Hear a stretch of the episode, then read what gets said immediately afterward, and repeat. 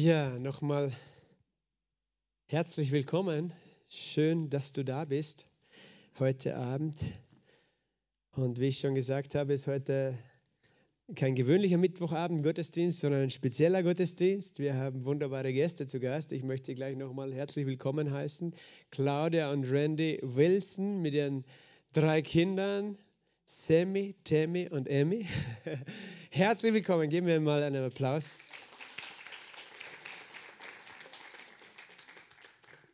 Und äh, ich glaube, einige von euch kennen Claudia und Randy schon, manche vielleicht nicht und auch im Livestream. Deswegen äh, sage ich nur ein paar Worte auch. Äh, ich habe Claudia schon vor vielen Jahren kennengelernt, noch damals in St. Pölten, als ich dort in der Gemeinde war in St. Pölten.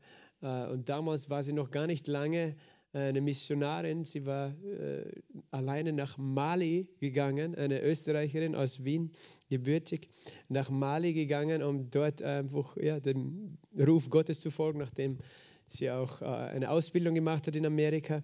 Und ja, äh, das, was Claudia begonnen hat, war ein Kinderheim auch. Wir werden heute noch einiges davon hören. Und äh, äh, dieser Dienst eben ist gewachsen und steht bis heute und, und war ein Segen schon für viele. Und was, was mich heute besonders freut, eben, ich kann mich erinnern, viele Jahre war Claudia alleine bei uns zu Besuch, immer wieder, auch in Klagenfurt, eben zuerst in St. Pölten habe ich sie kennengelernt, dann auch in Klagenfurt, schon vor einigen Jahren hatten wir sie immer wieder zu Gast. Und ich weiß, du hast lange gebetet für einen Ehemann oder geglaubt, Gott, und auch äh, dieses Gebet hat der Herr erhört eines Tages ist die Claudia dann mit dem Randy gekommen, mit dem Randy Wilson. Und sie sind jetzt schon einige Jahre verheiratet. Ich weiß nicht genau wie lange, aber fünf, sechs Jahren. Und äh, Gott hat diesen Wunsch erfüllt und auch, äh, äh, weiß ich, Claudia hat lange auch sich eigene Kinder gewünscht, obwohl sie sehr viel sich um andere Kinder auch gekümmert hat. Und Gott hat auch dieses Gebet erhört. Und jetzt sehen wir, dass sie mit drei Kindern da ist. Er will unbedingt was sagen. Hallo. Sag. Sag. Hallo. Das ist cool, ja. Hallo, das ist der Emmy. Emmy, ja, ich, ich versuche es mir zu merken, weil das sind Trillinge. Und das, ich bewundere euch sowieso, wie ihr das macht. Und ich freue mich, ihr bringt heute ein bisschen Leben in unsere Bude. Das ist, ist super so und das ist okay so. Und ich freue mich besonders auch über eure Kinder, dass ihr heute alle da sein könnt. Ja, jetzt will ich gar nicht länger die Zeit nehmen. Bitte, wir, wir fangen mit einem Video an und dann werden Sie selber auch sprechen. 1995 hörte eine junge Universitätsstudentin in Wien den Herzschrei des Vaters. Wen soll ich nach Mali senden? Wer wird für uns gehen? In den nächsten acht Jahren war ihr ständiger Herzensschrei. Hier bin ich Herr, sende mich.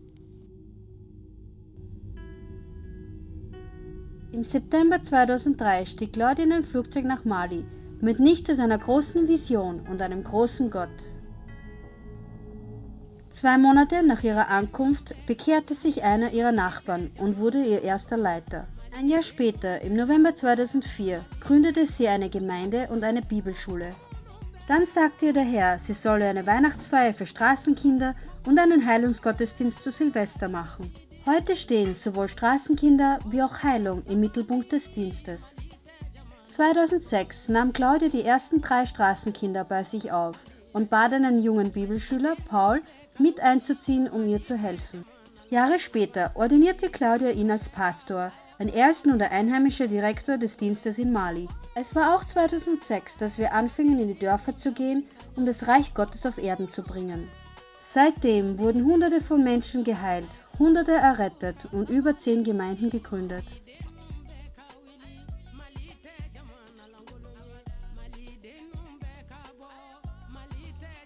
(2007) begannen wir auf dem Grundstück, das die Regierung uns am südöstlichen Rand der Hauptstadt gegeben hatte, zu bauen.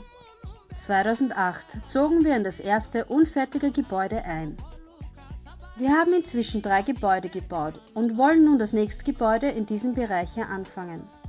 Das Hauptgebäude, das als letztes gebaut wird, wird im dritten Stock Schlafräume für 200 Kinder haben, im zweiten Stock eine Volksschule und im Erdgeschoss Büroräume, den Gottesdienstsaal und ein kleines medizinisches Zentrum. Sobald das Dach des zweiten Gebäudes fertig war, öffneten wir unsere Tore jeden Abend, damit die Straßenkinder an einem sicheren Ort schlafen können. Hunderte von Straßenkindern haben bei uns schon übernachtet, haben zu essen bekommen und das Evangelium gehört. Diejenigen, die regelmäßig kommen und Jesus nachfolgen möchten, kommen in die engere Auswahl, um bei uns aufgenommen zu werden. Durch unsere Liebe, die tägliche Umarmung und Gebete fangen sie wieder zu leben an und ihr Leben verwandelt sich vor unseren Augen. 2016 starb zum ersten Mal eines unserer Kinder. Andere Kinder sind seitdem weggegangen und so haben wir momentan nur zwölf Kinder, die bei uns leben. Wir haben auch 20 externe Kinder, Kinder von Witwen und armen Familien, die wir in die Schule schicken und mit allem Nötigen versorgen. Patenschaften um 50 Euro pro Monat sind für alle unsere Kinder möglich. Abgesehen von Spenden brauchen wir auch eure Gebetsunterstützung. In 2012 wurde der malische Präsident bei einem Militärputsch gestürzt und Al-Qaida übernahm die Kontrolle des Norden Malis. Nur wenige Monate später versuchten die Rebellen auch die Hauptstadt einzunehmen. Doch die Franzosen schritten ein und befreiten den Norden Malis. Nun gibt es etwa 14.000 UNO-Friedenstruppen in Mali. Doch die Gefahren werden größer, da die Dschihadisten es nun auf westliche Missionare abgesehen haben. Deshalb bitten wir um eure Gebete. Spendet, werdet Pate oder kommt uns in Mali besuchen.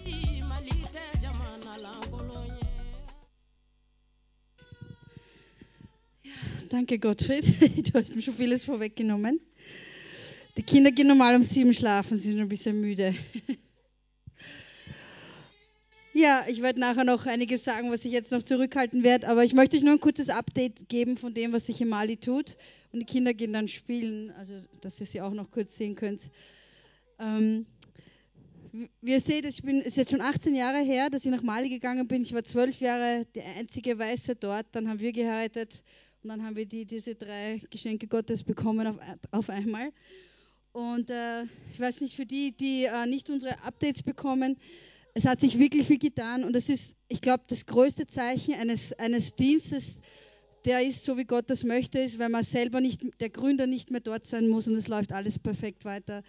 Und ich bin so dankbar für den Paul und den einheimischen Leiter, ohne den wir gar nicht weg sein könnten, der so eine tolle Arbeit macht. Und ich wünschte, er könnte kommen. Er ist ein ganz ein wunderbarer Mann Gottes, mein geistlicher Sohn. Jedenfalls, obwohl wir jetzt weniger die letzten zwei Jahre dort waren, ähm, es tut sich total viel. In jedem E-Mail seht ihr die Zeugnisse von dem, was sich tut. Und der Sammy ist schon müde. uh, ich lasse euch vielleicht gehen, dann ist es leichter. Why don't you go take him back because it's easier. Ich hoffe, ihr seid flexibel. Das muss man lernen, wenn man drei Kinder hat. Wenn da einer nach vorne kommt und schreit, Mami, Mami, dann rede ich einfach weiter mit ihm. Ja, es fängt die Aber ich habe nur einen Arm frei momentan. ja. Okay. Jedenfalls, ähm, das Video, wie ihr gesehen habt, ist nicht mehr das Neueste. Und einfach aus dem Grund, dass ich jetzt keine Zeit für irgendwas habe. Aber es hat sich nicht so viel geändert. Wir haben ähm, inzwischen, wir haben 30 kind, externe Kinder. Und gerade heute hat mir der Paul Fotos und Informationen geschickt über Kinder aus den Dörfern, in wirklich äh, schwierigen Situationen, die nicht in die Schule gehen können, wenn wir ihnen das nicht ermöglichen. Das heißt, wenn ihr äh, Kinderpatenschaften übernehmen wollt, gerade jetzt gibt es wieder neue Kinder und kontaktiert mich einfach und dann kann ich euch sagen, wer ein Kind braucht. Es wird noch ein paar Tage dauern, bis das, die Informationen alle zusammen sind. Ich habe hinten einen Tisch aufgestellt und dort ähm, gibt es eine E-Mail-Liste. Wenn ihr unsere E-Mails noch nicht bekommt, tragt euren Namen ein, eure E-Mail-Adresse. Wenn sie da oben was macht, ist vielleicht nicht so gut, oder? Der Randy ist jetzt hinten mit einer. Okay. ja, der, der Randy ist schon hinten mit dem Samuel. Aber wenn sie bei mir sein wollen, ist das ein Problem. Dann ist es vielleicht besser, wenn sie da spielen. Schauen wir mal. Jedenfalls tragt euch ein, schreibt eure E-Mail-Adresse auf und alle zwei Monate ungefähr schicke ich äh, Zeugnisse mit dem, was, ich, äh, was Gott tut, vieles von dem, was ich heute auch erzählen werde. Und da werde ich mit dem nächsten E-Mail auch dann die neuen Kinder sein, die einen Paten suchen. Und das sind wirklich viele Schicksale, viele schlimme Situationen. Und wir sind froh, wenn wir einem helfen können, weil es ist vielleicht manchmal ein Tropfen auf dem heißen Stein, aber Gott interessiert sich für jeden Einzelnen, den er vor uns stellt und wir helfen, wo wir können. Ähm, falls ihr uns noch nicht kennt, wir haben auch Informationsbroschüren, nehmt die mit, da ist alles über das Projekt in Mali drinnen. Und was neu ist diesmal, wir gehen mit der Zeit. Statt den DVDs haben wir jetzt USB-Sticks.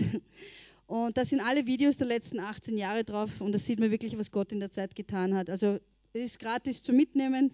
Nehmt es einfach mit dann, wenn ihr die Videos haben wollt. Ist gesichert, kann man nicht löschen oder ändern oder anders verwenden.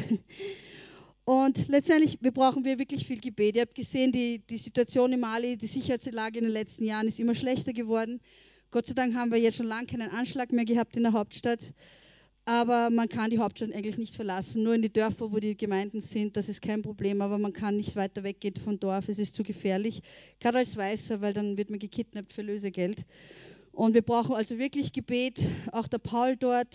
Wir haben wieder, die Nachbarn sind gegen uns. Vor kurzem, vor einiger Zeit war wieder ein Anschlag, haben wir wieder, ist wieder vereitelt worden von Nachbarn gegen uns. Und da haben wir diese Magneten, die ihr mitnehmen könnt, irgendwo auf die Mikrowelle oder auf den Kühlschrank und dann für uns beten. So vergesst ihr uns nicht gleich wieder letztendlich, äh, wenn, ihr, wenn ihr sagt, ich möchte für euch regelmäßig beten, weil wir brauchen mehr Fürbitter und ich wünschte, jeder Christ wüsste, wie, wie viel Gebet bewirkt. Wir haben diese Karten und vielleicht kannst du ausstellen, wer den möchte. Das ist nur, wenn ihr sagt, ihr wollt uns unterstützen, entweder finanziell oder im Gebet, dann füllt doch dieses auf der Seite aus, reißt es ganz ab und gebt mir das nachher. Das wäre super. Da sind wir auch ermutigt, wenn wir sehen, wer für uns betet oder wer uns unterstützen möchte weil ich bin ohne Geld nach Mali gegangen und wir haben immer in Glauben gelebt und wir haben immer nicht das Geld für das, was Gott uns sagt, aber Gott versorgt uns immer und kümmert sich um alles, was wir brauchen. Gott ist so gut. Und äh, ich habe auch viele Fotos noch und Predigt-CDs und das, was mir sehr wichtig ist zu verbreiten, ist, ist das Buch, das ich geschrieben habe. Das heißt, du kannst die Welt verändern, Schritt in deine Bestimmung. Und äh, es ist eigentlich meine Lebensgeschichte, wie ich in Mali gelandet bin, wie Gott ein kleines Mädchen aus Wien genommen hat, das weder Liebe noch Freude kannte. Bin noch immer die einzig Gläubige in meiner Familie, jetzt abgesehen von, ja, die Themen ist mein Papa. Und mein Leben verändert hat und mich geschickt hat zu den Kindern in Mali, die auch wieder Liebe und Freude kennen. Und ich möchte damit jeden Einzelnen von euch ermutigen, dass Gott euch verwenden kann und euch äh, helfen, damit ihr in eure Bestimmung kommt und ich, also ich kann es euch sehr empfehlen, das ist, ich könnte viel dazu sagen. Jedenfalls, wenn es euch interessiert, haben wir, ich habe es in drei Sprachen dabei. Okay. Das ist ganz komisch ohne Kinder.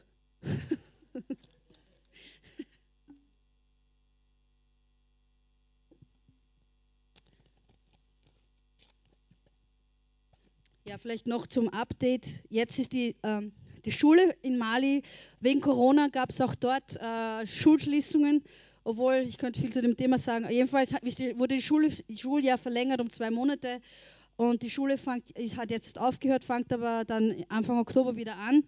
Und wir haben inzwischen 40 Kinder in den Schulen. Ich weiß gar nicht, wie viele mit den neuen Kindern wir jetzt dann haben, 50, 60. Und das ist für uns eine riesige finanzielle Herausforderung, weil man Schuluniformen braucht, Schulgeld und, und Material. Und das ist für uns immer eine schwierige Zeit finanziell. Und ähm, jedenfalls, das ist so das Größte momentan, was sich bei uns tut. Und nachher werde ich dann noch die Zeugnisse erzählen zu dem Thema. So, da ist noch was.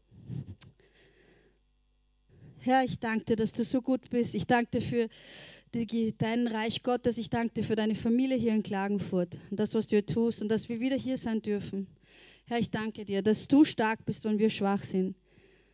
Ich danke dir, dass deine Gegenwart diesen Saal erfüllt, dass du zu uns sprichst, dass du uns stärkst, dass wir dir immer näher kommen können, von Herrlichkeit zu Herrlichkeit, jeden Tag näher, bis wir ganz bei dir sind. Herr, ich bitte dich, dass du heute Herzen berührst, dass dein Reich kommt und dein Wille geschieht hier Danke, Jesus. Amen.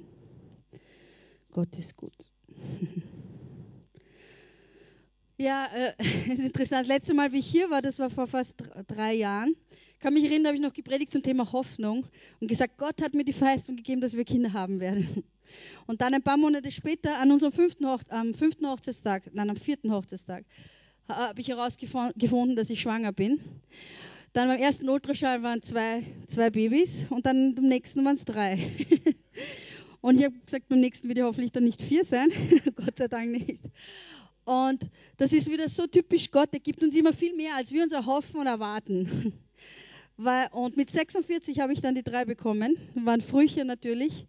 Und für uns ist so ein Geschenk Gottes und in Mali ist das auch ein Riesenzeugnis, ja, wenn man drei auf einmal hat, weil das so selten ist. Und in manchen Ländern in Afrika ist es äh, ein Fluch und in manchen ist es ein Segen, in Mali ist es ein Segen. Und ich muss sagen, unser Leben hat sich ein bisschen verändert, wie ihr vielleicht vorstellen könnt. Und äh, mit 46 und mein Mann ist 17 Jahre älter, äh, ist das schon noch eine Herausforderung. Und mein, unser Leben von einem Tag auf anderen waren wir statt zu zwei zu fünft. Und unser Leben hat sich radikal verändert. Der Samuel hat auch eine Behinderung, hat tote Gehirnregionen, was noch einmal eine Herausforderung ist. Deswegen kann er nicht gehen, falls euch das aufgefallen ist, dass nur zwei gelaufen sind. Aber wir vertrauen dem Herrn, dass Gott ihn heilen wird und wir sehen schon so Fortschritte in ihm, große Fortschritte. Das ist auch einer der Gründe, warum er jetzt, ich war noch nie so wenig in Mali wie, seit ihrer Geburt. War er hat Physiotherapie jede, jede Woche und wir, ähm, wir, gehen jeweils zur Weihnachtszeit, ist uns wichtig, äh, in, nach Mali. Und wir werden auch jetzt Anfang Dezember wieder nach Mali gehen für zwei Monate. Aber das ist jetzt unser erstes Mal, dass wir abgesehen von Mali auf Reisen sind. Und ich habe gesagt, Herr, ich weiß nicht, ob wir das schaffen, ob das möglich ist zu machen. Aber ich muss sagen, ihr seid jetzt unsere letzte Station. Es war wirklich eine schöne Zeit. Und ich bin so dankbar. Wenn wir schwach sind, ist Gott stark. Ist euch das schon mal aufgefallen? Wenn wir schwach sind, in Gott stark. Und ich habe zuerst überlegt, soll man das überhaupt machen? Äh, wie schwierig wird das? Ich, ich habe den Eindruck manchmal, ich überlebe einfach nur und ich kriege gerade mal alles, das Wichtigste jeden Tag geschafft. Und, und, das ist, und man hat so wenig Zeit mit dem Herrn und alles ist anders auf einmal. Und, und als Perfektionist, also ich war mal Perfektionist, bin ich Gott sei Dank eh nicht mehr, aber wenn man das einmal hat in sich, ist das auch nochmal schwierig. Man kann nichts mehr perfekt machen. Man muss alles gerade irgendwie noch schaffen. Und da ist wo Gott zu, zu, Paulus redet im 1. Korinther 1, das ist mir ähm, nicht im 2. Korinther 12, den Vers kennt ihr alle.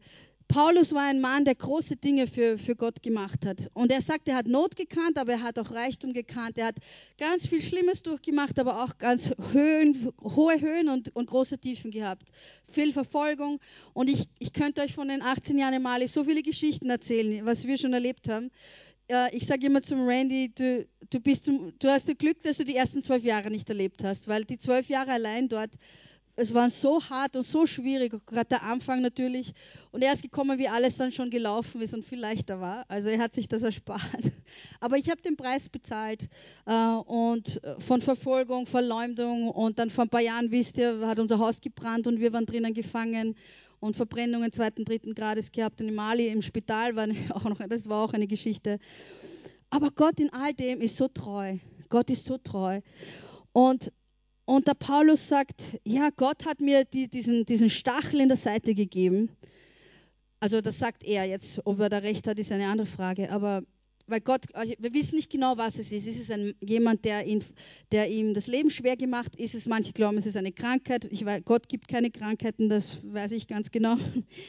Aber er hat gesagt, er hat in, in all dem, was er tut, hat er diese, diese, diese, diesen Stachel, dieses, diese Sache, die, die ihn stört, die ihn behindert, die ihm das Leben schwer macht. Und ich denke, manchmal lässt das Gott zu, wenn es jetzt eine Krankheit war, oder äh, er erlaubt das, er sagt ja hier, um, um ihn vor der Überheblichkeit zu bewahren. Und Gott gesagt, und er hat gesagt, Herr, bitte befreie mich doch von dem. Ich habe es auch oft gebetet, solche Sachen, wenn uns jemand verfolgt hat im Mali oder irgendwas. Und dann sagt Gott etwas zu ihm, was, was seine Einstellung komplett ändert. Im Vers 8 von 2. Korinther 12. Er sagt, meine Gnade ist alles, was du brauchst. Denn meine Kraft kommt gerade in der Schwachheit zur vollen Auswirkung. Meine Gnade ist alles, was du brauchst. Egal wie schwach du bist, egal wie du am Ende bist. Und das ist so ähm, eine Verheißung Gottes, die in den letzten zwei Jahren, sie sind gerade zwei geworden, irgendwie so wichtig, so neu wichtig geworden, bist, geworden ist. Ja, weil Gott so, möchte nicht, dass wir jetzt eine bestimmte Anzahl äh, von Bibelstellen jeden Tag lesen oder Zeit mit ihm verbringen.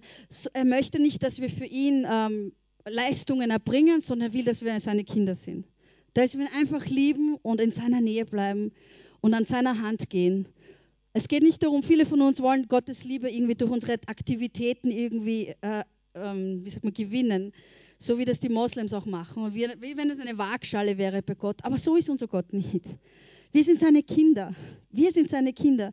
Meine Kinder, die müssen nicht irgendwie was schaffen oder irgendwas leisten, damit ich sie liebe oder, damit ich, oder mit mir selbst Zeit verbringen, dass ich sie liebe. Sie sind meine Kinder und ich liebe sie, egal was, was passiert. Und selbst in dieser Zeit der Schwachheit, wo ich jetzt nicht Zeit mit Gott habe, wie ich das vorher gehabt habe, Gott ist da. Er ist immer bei mir und seine Kraft ist immer für mich da, selbst wenn ich glaube, ich kann nicht mehr und ich, ich kriege wenig Schlaf.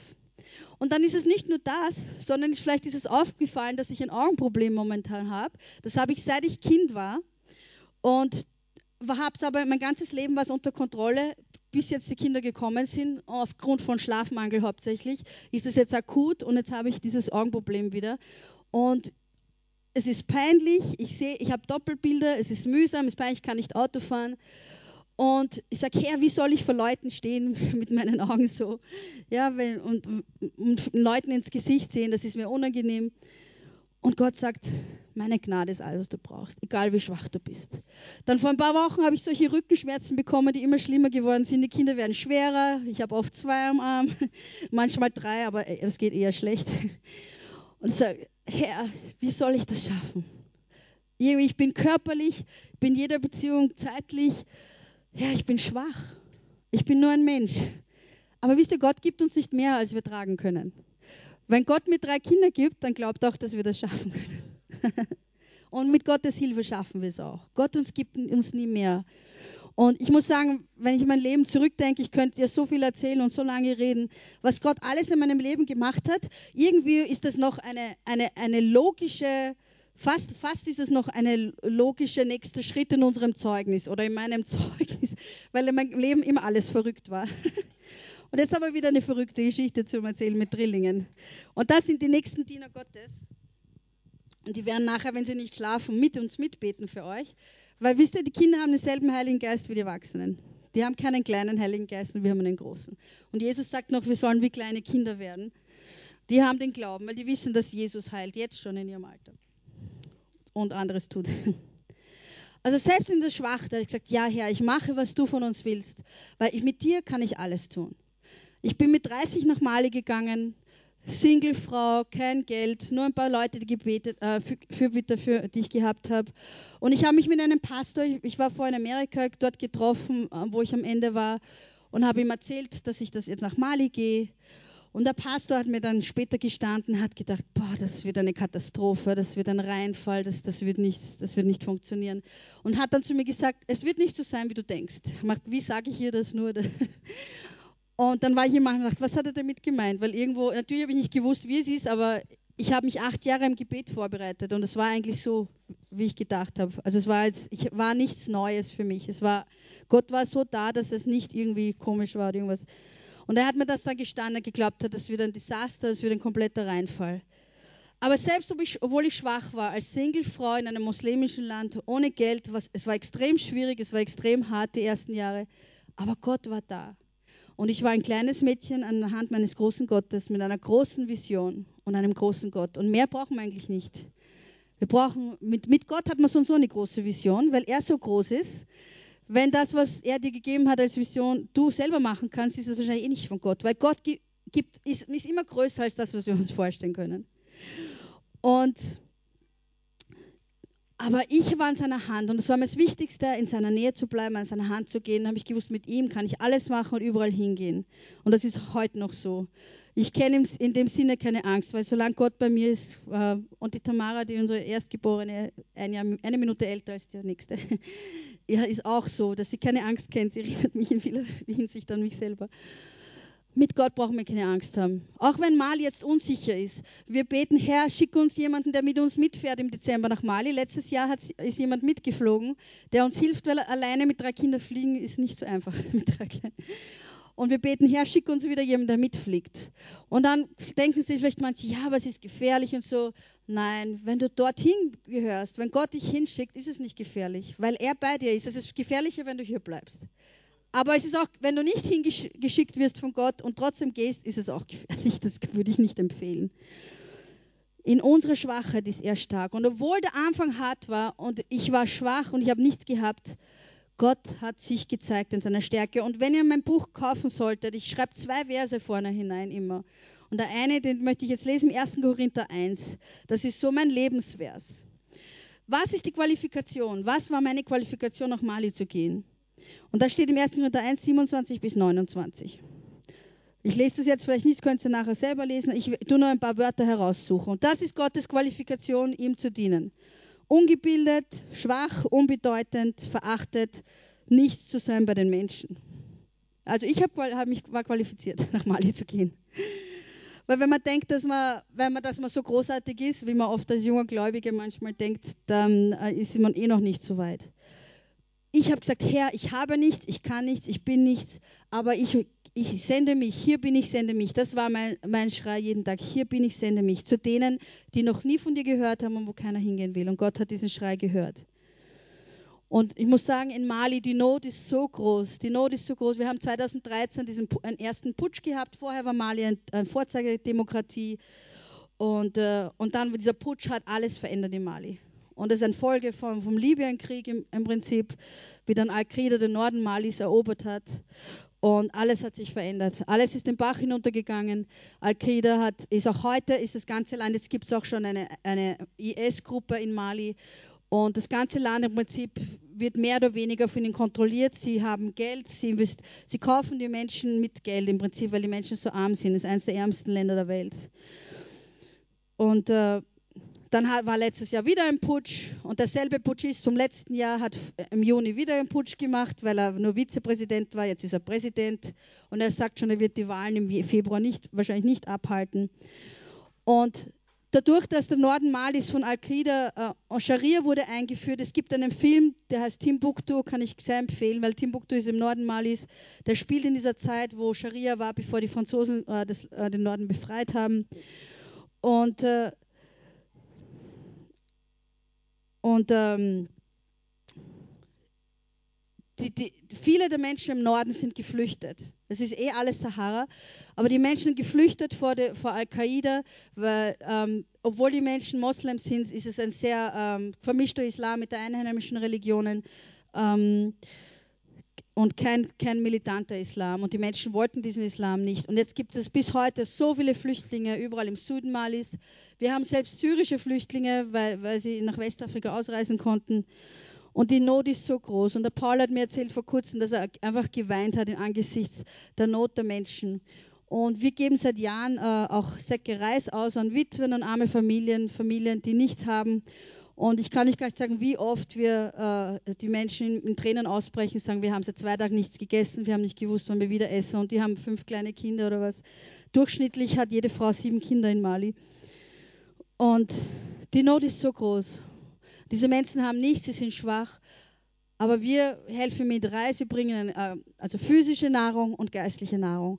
Und inzwischen kann ich wirklich sagen, nach so vielen Jahren, obwohl wir keine genauen Zahlen haben, dass wir schon tausende Menschen gesehen haben, die mit dem Leben mit Jesus angefangen haben. Und dass sich tausende Heilungen, dass wir gesehen haben. So, Menschen werden so leicht und so geheilt in Mali. Und inzwischen, momentan sehen wir sehr viele äh, Leute in höheren Positionen, die sich bekehren und so tolle Zeugnisse. Ich habe äh, jedes Mal wieder so viel zum Schreiben in meinen E-Mail-Newsletter und es ist so wunderbar, weil ich nur mit Paul rede und erzählt mir wieder so viel, was Gott tut, obwohl ich nicht dort bin, weil Gott am Wirken ist. Gott am Wirken. Ich bin gegangen als Einzelne wie ein Feuer und das Feuer verbreitet sich. Das Reich Gottes ist wie ein Feuer und einer zündet den nächsten an, den nächsten und den nächsten und den nächsten. Und jetzt verbreitet sich das Feuer, das kann keiner mehr stoppen. Und ich möchte euch da eine Geschichte erzählen von einem unserer Dörfer, wo wir, wir haben mehrere Dörfer, wo Gemeinden sind. Und äh, inzwischen haben wir ganz viele Bibelentdeckungsgruppen. Äh, ständig entstehen neue Gruppen. Wir haben gar keinen Überblick mehr, wie viele Leute sich bekehren und wie viele Gruppen wir haben, wie viele Gemeinden wir haben. Leute haben Träume. Sie werden, durch Träume und durch Heilungen werden sie geheilt. Komm her. Alles gut. Alles gut, Babyboy. Alles gut. Und ich möchte die Geschichte von Dra erzählen. Und du kannst das Bild von ähm, Sohn vom Dorfchef auf, auf dem Bildschirm tun. Alles gut. Komm, Jesus, nimm das Auer weg. Ja? Haben wir das Bild? Ja, das ist der Lassana, ah, der Abudu. Das ist der Abudu. Und Dra, das ist äh, ein Dorf, wo wir 2008 eine Gemeinde begonnen haben. Danke. Und ihr kennt alle den Erwin Villafer, der war damals bei uns in Mali und hat mit uns diese Gemeinde gegründet und es ist jetzt eine blühende Gemeinde. So viel, was Gott dort schon getan hat im Dorf. Dra ist ähm, in der Region eines der wichtigsten Dörfer. Also es ist fast eine Hauptstadt in der Region. Also es, es ist eigentlich eine Kleinstadt. Aber in Mali auch, ist auch die Hauptstadt wie ein großes Dorf. Es schaut alles nicht wie eine Stadt aus.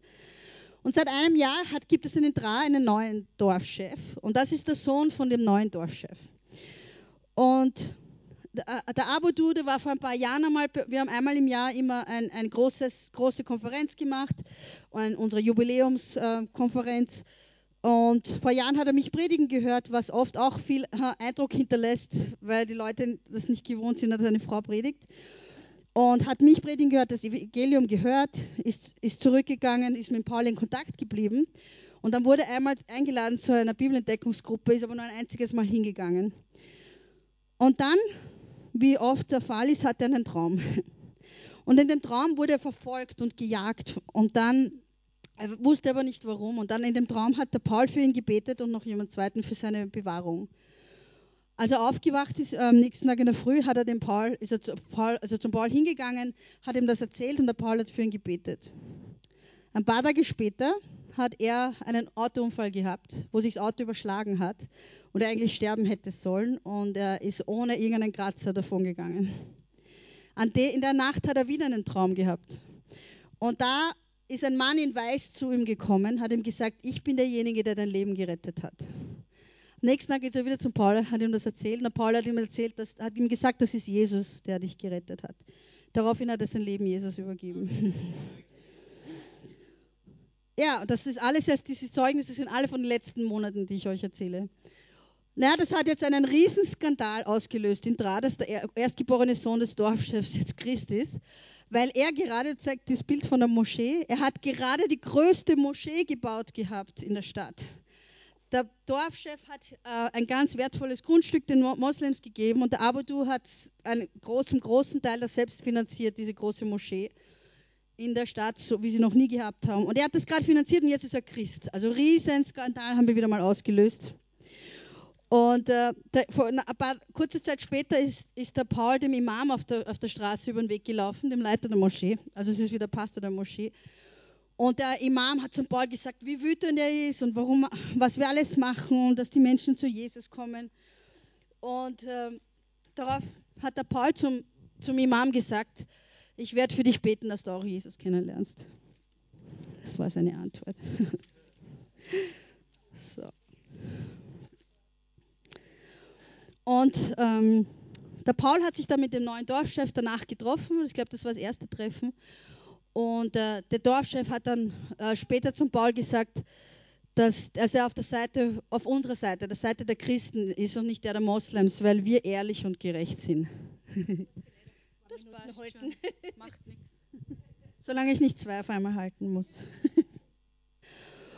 Also er hat gesagt, er ist auf unserer Seite, weil wir gerecht sind und ehrlich sind.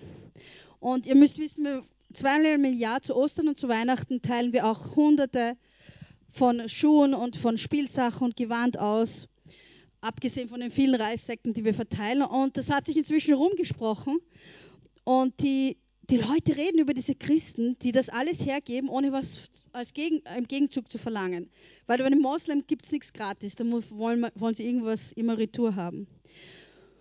Und äh, die Moslems waren so besorgt, weil so viele sich bekehren. Sie haben beschlossen, wir müssen was machen. Sie haben sich zusammengesetzt, die Leiter der Moschee, die Ältesten der Moschee haben gesagt, wir müssen was unternehmen, weil so viele schon Christen geworden, so viele sich bekehren, wir verlieren alle. Und dann haben sie gesagt, machen wir doch dasselbe, was sie machen. Und kaufen wir Säcke Reis und geben die aus an die, an die Leute und dann kommen sie zu uns zurück. Dann haben sie zehn Säcke Reis gekauft und haben überall verbreitet, ähm, dass sie eine Versammlung machen auf dem Platz vor der Moschee an dem Tag zu der Zeit, haben überall, und dann teilen wir Säcke Reis aus. Wir, werden, wir tun auf 30 Säcke auf einmal austeilen. Dann werden wir Reis austeilen, kommt und, und kommt einfach daher. Und dann sind alle, also viele Menschen sind gekommen, ich weiß nicht, wie viele es waren. Und in großer Erwartung, weil die Not oft viele Menschen, wirklich viele Witwen, die Männer verstoßen oft Frauen mit den Kindern, die sind dann sehr viele Frauen sind alleine mit Kindern und sind gekommen in großer Not, wirklich in Hoffnung, diesen Reis zu bekommen. Dann haben die Ältesten die, und der Leiter der Ältesten, die haben, die haben gesprochen, haben gepredigt, den Islam gepredigt. Und dann war es Zeit für die Verteilung des, des Reises. Und die Erwartung war so groß. Und dann fangen die an, diese zehn Säcke auszuteilen. Und alle diese zehn Säcke haben sie an ihre eigenen Verwandten gegeben, verteilt, die es eh nicht gebraucht haben. Aber das hätten sie wohl nicht tun sollen, weil die Menschen waren so erbost darüber, vor allem die Menschen in Not, dass die begonnen haben, Steine aufzuheben und auf die, auf die Ältesten zu werfen und die Leiter der Moschee, die schnell weggelaufen sind, um sich zu retten. Und dann, ich hätte, hätte, wäre so gern dabei gewesen und hätte ein Video davon. Und das war natürlich ein Riesenlärm, äh, den man weit gehört hat. Und dann hat mir der Paul erzählt, und dann auf einmal, die, vor allem die Frauen und die Kinder, haben angefangen, durch die Straßen zu gehen und zu schreien, Jesus, Jesus, Halleluja. wow, so super, wenn ein ganzes Dorf wirklich verändert und zu Jesus kommt. Ja, das war aber noch nicht alles. Einer, der, der Chefälteste von, von der Moschee, das ist der äh, Lassana, das ist, haben wir auch ein Bild von ihm, wenn ihr es sehen könnt. Der Lasana war der Chefälteste, der ist mit denen geflüchtet, mit den anderen Ältesten an dem Tag. Und er hatte einen Traum, wieder mal. Und in den Traum haben die Christen für ihn gebetet und er wurde geheilt. Und er hat nämlich schon ein, lange ein schweres äh, Leberleiden, wo er Medikamente nimmt, was nicht heilbar ist. Und deswegen hat er am nächsten Tag seinen Sohn zum Paul gesandt, hat ihm von dem Traum erzählt und gesagt, kann er bitte kommen für ihn beten. Wie ich sage euch, wir bräuchten zehn weitere Pauls. Ich weiß gar nicht, wie der Paul alles alleine schafft. Und der Paul ist zweimal zu ihm gegangen, hat für ihn gebetet. Und dann ist der Lasana wieder zurückgegangen äh, ins Spital für Tests. Er ist ein bisschen wohlhabender als Ältester. Und die Ärzte haben die Tests gemacht und sind dann zu ihm gekommen und gesagt, wir verstehen das nicht. Das, deine Leberwerte sind kom komplett normal. Komplett normal. Keine Kranken. Sie, sie waren komplett perplex, wie das möglich ist. Naja, könnt ihr euch vorstellen, dass er möchte jetzt auch Jesus nachfolgen. Hat die Moschee verlassen, wieder ein Riesenskandal ausgelöst. Und das sind alles nur die letzten Wochen und Monate in, in Dra. Wieder ein Riesenskandal. Und die muslimischen Leiter haben gesagt, dass sie ihn so weit wie möglich wirklich abschneiden werden von der Gesellschaft, ihm das Leben so schwer wie möglich machen, ähm, weil er dem Islam den Rücken zugekehrt hat. Und alles, was sie tun, funktioniert nicht. Alles, was sie versucht haben, geht nach hinten los und sie werden dann, äh, und wer weiß, was sie als nächster versuchen werden. Dadurch äh, brauchen wir auch Gottes Bewahrung und Gott bewahrt uns auch, weil die Moslems immer suchen, uns anzugreifen, uns zu stoppen, aber Gott ist immer da und vereitelt das. Ja, ich denke manchmal, es ist wie beim Elia, ja, wo der schon so frustriert ist. Sagt Gott, der zeigt dir immer, wo, wo ich bin und, äh, Gott vereitelt die Feinde des Planes. Ein ganzes Dorf äh, wird, kommt zu Jesus jetzt nach und nach. Und das ist wirklich. Die Leute haben nichts, ja. Die Leute können nicht zum Arzt gehen, viele, und ein Medikament kaufen, wenn sie krank sind. Und sie gehen dann manchmal zu, zu ihren Geisterbeschwörern und machen irgendwelche Rituale, aber dann werden, wird sie meistens noch kränker und es wird nur schlimmer. Und Jesus setzt sie frei und Jesus heilt sie. Und er will nichts im Gegenzug. Nicht jeder bekehrt sich nach der Heilung. Nicht jeder bekehrt sich. Viele, aber nicht jeder. Träume sind wirklich das, was äh, einen großen Einfluss hat auf sie. Und wir, ich hab, wir haben andere Dörfer, wo Gott so viel tut. Ich könnte wirklich stundenlang Geschichten erzählen. Aber ich möchte euch ein paar Reiszeugnisse erzählen, von dem, ähm, weil, weil da auch so viele, Entschuldigung, ich, könnte, ich habe viele Geschichten, aber zeigst du mir bitte das Foto 4, Reis 4. Und das sind alles Zeugnisse im Dorf Dra. Ich werde nicht so viel erzählen, wie ich eigentlich hätte. Äh, das ist die Jeneba und ihr Mann ist von Geburt an gelähmt. Jetzt ist es so in Mali, wenn Kinder äh, behindert sind, werden sie normal gleich weggeschmissen, versteckt, haben keine Zukunft. Die einzige Zukunft ist, Bettler zu werden. Und ihr Mann ist auch Bettler. Das ist sein Beruf. Und wir haben in Mali auch ein behindertes Kind in unserem Zentrum, der, ja, der auch komplett äh, verwahrlost war, wie zu uns gekommen ist und jetzt Jesus liebt. Und er hat eine körperliche und geistige Behinderung. Jedenfalls er geht jeden Tag auf die Straße, um Geld zu erbetteln, um seine Familie zu versorgen. Und, äh, aber das Geld reicht einfach nicht, was er, was er, was er bekommt. Und er wird, sie werden sehr, sehr schlecht behandelt von der Gesellschaft aufgrund der Behinderung. Sie haben vier Kinder. Und wie wir ihnen den Sack Reis gegeben haben, waren sie so tief berührt, so tief berührt, sie haben gesagt, es hat noch nie jemand so etwas für sie gemacht. Und dann Reis 5, das ist die Baro eines ihrer, mindestens eines ihrer Kinder werden wir jetzt Schule ermöglichen. Sie ist mit ihrem Mann und ihren sieben Kindern aus dem Norden Malis nach Daraa geflüchtet, nachdem ihre komplette Familie dort getötet worden ist von den Dschihadisten. Also es nur sie, ihr Mann und die sieben Kinder haben überlebt. Und sie sind in die Hauptstadt gekommen und haben versucht, irgendwie über die Runden zu kommen, zu überleben, was nicht so leicht ist. Es gibt keine Jobs, es ist so viel Arbeitslosigkeit. Und dann hat der Mann beschlossen, so geht es nicht weiter. Ich muss zurückgehen äh, äh, zu unserem Haus und alles, was wir haben, verkaufen, restlichen Tiere verkaufen und von dem Geld können wir dann eine Zeit lang leben. Ist er in den Norden gegangen, hat sie verlassen und dann haben die Dschihadisten ihn auch umgebracht. Und jetzt ist sie alleine mit sieben Kindern, komplett mittellos. Und äh, wir haben auch ihr einen Sack Reis gegeben. Und äh, sie hat begonnen, in eine Bibeldeckungsgruppe zu gehen. Und ich weiß jetzt nicht, ob manche bekehren sich sofort, manche brauchen ein paar Wochen. Aber sie hat einfach geweint und immer nur Danke, Danke, Danke gesagt, weil sie nicht gewusst hat, wie sie wieder essen werden. Reis 6, das ist Kaja. Sie ist von einer anderen Region Malis, die auch von, wo die Dschihadisten auch äh, alles in ihr Dorf haben sie alles niedergebrannt. Sie hat sich und ihre Kinder noch retten können, aber das komplette Dorf wurde niedergebrannt. Ihr Mann war, ist auch bei ihr, konnte auch keine Arbeit finden und haben nicht gewusst, wie sie überleben sollen. Und wir haben ihr einen Reissack Reis gegeben und sie hat gesagt, die Moslems töten uns und die Christen segnen uns. Und auch sie, sie kennt jetzt Jesus, hat mit ihr Leben mit Jesus begonnen. Wie gesagt, manche, denen wir Reis geben, sagen, sie haben, seit, sie haben nicht gewusst, wann sie wieder essen. Sie essen eine Mahlzeit alle zwei Tage oder einmal am Tag. Also die meisten Mal ja essen sonst nur zweimal am Tag etwas. Und ähm, ja, ich hätte noch mehr, aber wenn ihr die E-Mails bekommt, kriegt ihr diese Zeugnisse alle. Die Not ist so groß, die Menschen haben nichts, sie sind schwach und dann kommt Jesus und macht sie stark. Jesus, der sie versorgt, Jesus, der sich um sie kümmert. Und einer unserer Leitverse als, als, als Dienst, uh -uh, ist Jakobus 1, 27, 28. Ich weiß nicht, ob ich eine gute Übersetzung habe. Normal bin ich eher im Englischen. Aber dort ähm, steht, dass echte Religion oder echtes Christsein, wenn man es jetzt äh, ein bisschen umschreibt, darin besteht, Witwen und Waisen in Not zu helfen, beizustehen.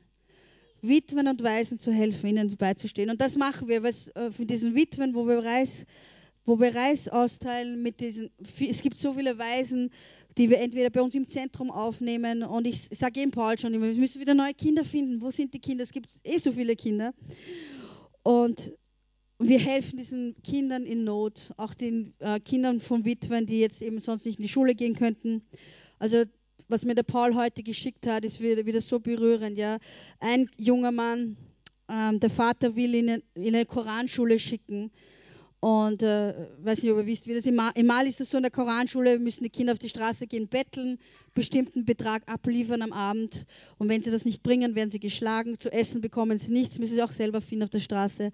Und danach lernen sie den Koran, Koran auswendig die ganze Nacht. Und die, viele dieser Kinder laufen dann weg, deswegen sind diese vielen Kinder auf der Straße, wo wir jeden Abend bei uns die Tore aufmachen sie können bei uns schlafen.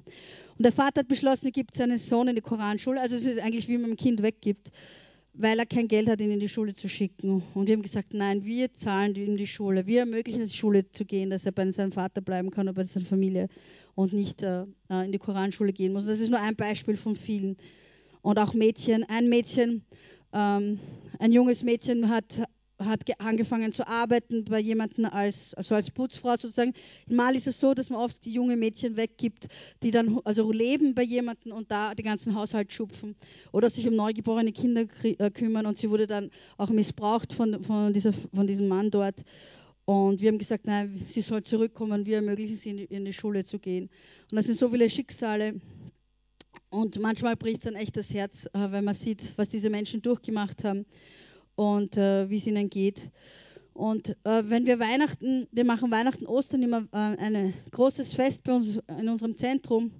Und letzte Weihnachten hatten wir 800 Kinder gehabt, die gekommen sind. Straßenkinder, Nachbarskinder und haben Schuhe gegeben, zu essen gegeben, von Jesus erzählt.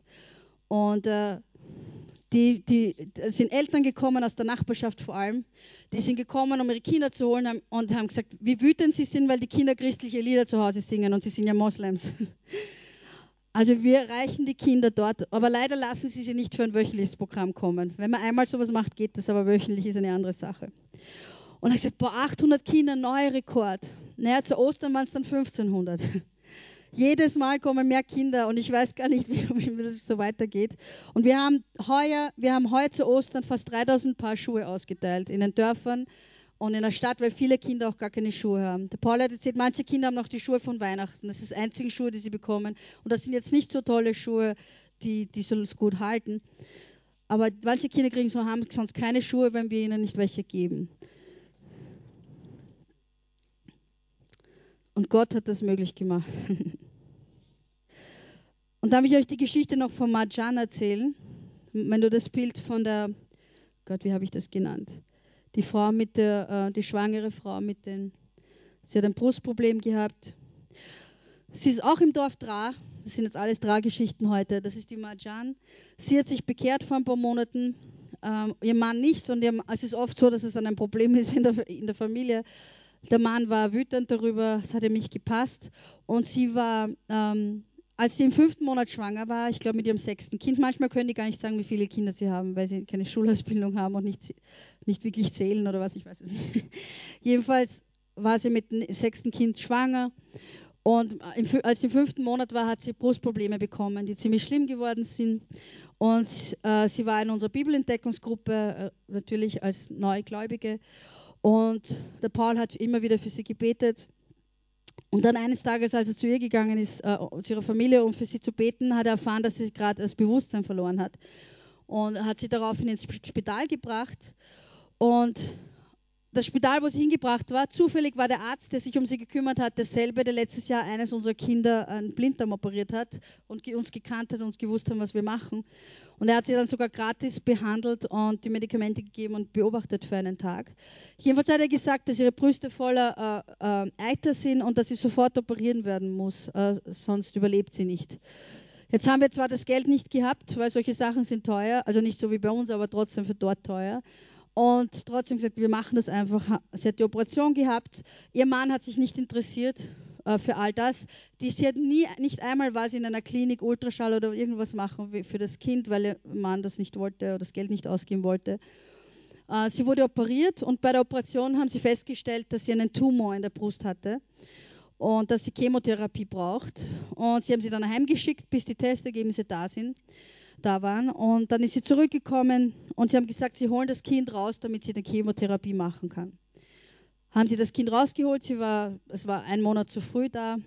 Und dann hat sie zum Paul gesagt, Paul, ich möchte das Kind Paul nennen, nach dir nennen, weil es war ein Bub. Ähm, weil er einfach so viel getan hat. Und im ganzen Dorf wird gesprochen, was die Christen wieder gemacht haben, ihr zu helfen, einfach selbstlos zu helfen, ohne irgendwas zu erwarten. Und ein paar Stunden nach der Geburt ist sie gestorben von dem Kind. Und der Vater hat äh, dann die drei ältesten Kinder zu irgendwelchen Verwandten geschickt, was auch nicht ungewöhnlich ist. Nein, die drei, die drei jüngsten hat er weggeschickt. Die zwei ältesten sind bei ihm, die müssen den Haushalt schupfen. Und eines seiner Kinder ist jetzt aber auch eines der Kinder, wo wir ermöglichen wollen, dass das Kind in die Schule geht. Und, und der Paul hat mir dann gesagt, dass er vorhat, das Kind zu adoptieren, das Baby jetzt im Spital ist. Und es ist noch im Brutkasten, deswegen haben wir kein Foto. Und sobald das Baby entlassen wird, wird es adoptieren, weil der Paul hat zwei Kinder und das zweite ist jetzt schon, also es ist schon ein paar Jahre wieder her. Und das ist echte Religion. Das ist e, e, Gott zu dienen, ja, den Witwen und Waisen zu helfen. Ich glaube, mehr kann man nicht helfen, als ein Kind zu adoptieren. Sonst hätten wir ihn auch genommen im Zentrum. Aber das ist nochmal was anderes zu adoptieren und das finde ich toll, dass der Paul das macht. Die Not ist so groß, wir könnten ständig Menschen helfen. Und wir tun, was wir können. Und ihr müsst wissen, natürlich tun Leute versuchen, dich auch auszunutzen, weil sie wissen, wir helfen. Und man muss immer alles verifizieren, dass das stimmt. Aber dieses Kind hat jetzt eine Zukunft.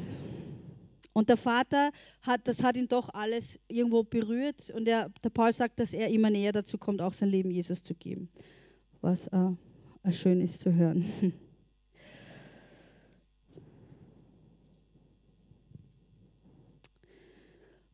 Ja, die Not ist groß, aber Gott ist stark. Wenn wir schwach sind, ist Gott stark. Und Gott erwählt die, die schwach sind und die nichts haben, um Großes zu machen. Ich bin selbst überwältigt von dem, was Gott macht, gemacht hat in Mali in diesen 18 Jahren, wenn ich zurückschaue. Und es ist so wunderbar, diese Frucht zu sehen, die, die Gott in Mali geschenkt hat. Und ich habe acht Jahre gewusst, Gott schickt mich dorthin. Und ich habe festgehalten an der Verheißung. Gott hat gesagt, du schickst mich dahin und ich bereite mich vor. Und der Tag wird kommen und der Tag ist gekommen, wo ich nochmal gegangen bin. Und wir alle haben Verheißungen und manchmal denken wir, das wird, das wird, sich, das wird nie passieren. Wir glauben, dass Gott uns vergessen hat. Und äh, der Tag ist gekommen, wo ich nochmal gegangen bin. Und heute schaue ich zurück und denke, boah, ich war schwach, ich habe nichts gehabt, kein Geld, gar nichts. Die Leute haben, haben nicht geglaubt, dass, dass irgendwas rauskommt. Ich habe nicht wie viele andere irgendwelche bekannten Leute hinter mir gehabt, die mich unterstützt haben oder geholfen haben. Ich war alleine mit meinem Gott. Und heute sind so viele Zeugnisse, heute hat Gott so viel gemacht. Gott, ich muss wieder Hebräer 10, 35, 36 lesen. Werft eure Zuversicht nicht weg. Es wird sich wo füllen, worauf ihr hofft. Und ich war dann diese zwölf Jahre in Mali, habe gesagt, Gott hat mir eine Verheißung gegeben, dass ich heirate. Und mit 41 habe ich dann geheiratet, nach zwölf Jahren allein. Und da habe ich gesagt, Gott hat mir eine Verheißung gegeben, dass ich Kinder habe. Und letztes Mal habe ich das erzählt, dass wir nicht aufgeben. Und was für ein Zeugnis, diese Geschenke zu haben. Und in ein paar Jahren werden die predigen. Beten tun sie jetzt schon müde. Gott hat uns, äh, und dann Vers 36, bleibt standhaft und tut, was Gott von euch erwartet. Das ist so die, das Geheimnis, dass wir eben nicht aufgeben, dass wir nicht uns zurücklehnen, so, okay, du hast es gesagt, jetzt warte ich, bis kommt. Dass wir unseren Teil tun, dass wir nicht aufgeben und alles tun, was Gott von uns erwartet. Und er wird euch alles geben, was er zugesagt hat. Alles, was er uns versprochen hat, wird er uns geben. Er hat uns einen dreifachen Segen gegeben. Auch wenn das Leben schwer ist, auch aber dafür war ich nur sechs Monate schwanger und habe gleich drei bekommen. Was für ein Geschenk. Das sind die, die nächste Generation. Es hat, bei, bei ihrer Babysegnung hat jemand eine Prophetie gehabt, dass die den, den Namen unseres Dienstes erfüllen werden. Heilung zu den Nationen. Ich denke, wenn man schaut, was in der Welt jetzt passiert, wir wissen, seit 2000 Jesus, Jahren kommt Jesus bald. Das ist mein Lieblingswort bald, so wie ich bald heirate und bald Kinder kriege. Und dann war ich 46 für die Kinder. Jesus kommt bald und wir, ich glaube, alles, diese Verrücktheit der Welt ist die Vorbereitung für all das, was geschehen muss, bevor er wiederkehrt. Diese jungen Damen und Herren sind die, die Endzeitarmee, denke ich, die das Reich Gottes bringen wird und die, die Ernte einfahren werden. Und wir sehen die Ernte in Mali schon, wird schon eingefahren. Einer nach dem anderen. Wir können gar nicht mehr nach mitzählen. Ein nach dem anderen hat Träume, Heilungen. Und es ist so toll, was Gott tut. Wir dürfen einfach nicht aufgeben. Wir haben jetzt keine große Verheißung wie vorher, auf die wir noch warten. Die Kinder war die größte, letzte, aber wir, also wir haben andere Verheißungen, aber nicht so große. Und ich bin gespannt, was Gott noch tun wird. Und in Mali, eigentlich sehe ich erst den Anfang von all dem, was Gott mir gezeigt hat vor vielen Jahren, was er vorhat. Aber wir sehen wirklich den Anfang. Und obwohl es hart ist und obwohl es schwer ist, Gottes Reich kann man nicht stoppen. Auch in Österreich nicht, weltweit nicht. Und seine Herrlichkeit wird immer größer und stärker. Okay. Dann stehen wir alle auf und tun wir noch beten. Dass ihr Musik habt. Tamara? Vielleicht könntest du dem Randy, ich weiß nicht, wo die gerade sind, dass die Kinder und der Randy kommen, dass sie wieder zurückkommen, dass wir dann auch gemeinsam beten. Warte, eine Zeugnis ist mir noch ganz wichtig zum Erzählen. Das Foto, das Foto von der blinden Frau, Makroba, auch aus Dra. 2008 haben wir die Gemeinde gegründet, 2009 ist sie gekommen blinde Frau, konnte nicht sehen. Wir haben für sie gebetet. Wir haben wieder für sie gebetet und wieder für sie gebetet. Immer wieder haben wir für sie gebetet. Vor ein paar Monaten hat sie auf einmal begonnen zu sehen. Und heute kann sie wieder sehen. Nach zwölf Jahren Gebet kann sie heute wieder sehen. Zwölf Jahre haben wir gebetet und nicht aufgegeben. Was haben wir gerade gelesen im Hebräer? Gebt nicht auf. Gebt nicht auf.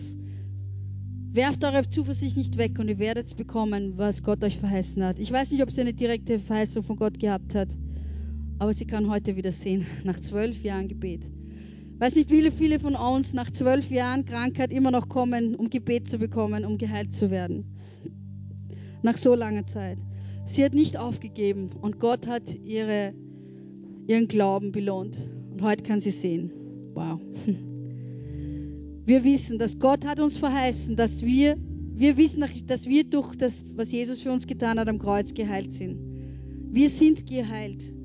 Heilung ist uns ganz wichtig, nicht nur körperliche jede Heilung, weil es ein Geschenk Gottes, weil Jesus den Preis dafür bezahlt hat, dass wir geheilt sind. Und wir möchten heute gern für Heilung beten. Gemeinsam mit den Kindern, die auch den Glauben haben. Sie wissen, wenn wir Jesus beten, dann wird man geheilt. Egal was ihr braucht, wir sind hier für euch. Wir wollen für euch beten. Wir wollen sehen, wie Gott euch begegnet. Gell, Emmy? Den ganzen Tag redet der Emanuel schon davon, beten, beten, beten. Er wartet schon den ganzen Tag darauf zu beten. Gell, Emmy? Obwohl sie erst nur einzelne Wörter sagen können, noch nicht mehr. Gell, beten. Beten? Bitte. du mal beten. Herr, wir danken dir, dass du so treu bist. Danke, Herr, dass du nicht brauchst, dass wir stark sind oder viel haben, sondern wir, wir sind schwach, wir haben nichts und wir können nur uns selbst dir hingeben, dass du uns verwendest. Und weil wir nichts haben, kannst du unsere Hände füllen. Weil wir nichts haben, kannst du durch uns wirken und jeder weiß, dass es du bist und nicht wir.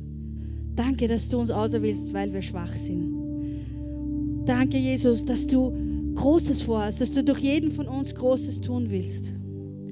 Danke, dass du jetzt hier bist. Und Herr, ich bitte jetzt, dass du Visionen, Träume, Verheißungen, die gestorben sind, wieder zum Leben auferweckst.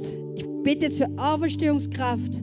Komm jetzt und wecke diese Visionen wieder aufzuleben. Was gestorben ist, Herr. Und ich bitte, dass du es aufwächst und dass es noch, sogar noch größer wird, als es vorher war. Herr, wo der Hoffnung gestorben ist, weck die Hoffnung wieder auf.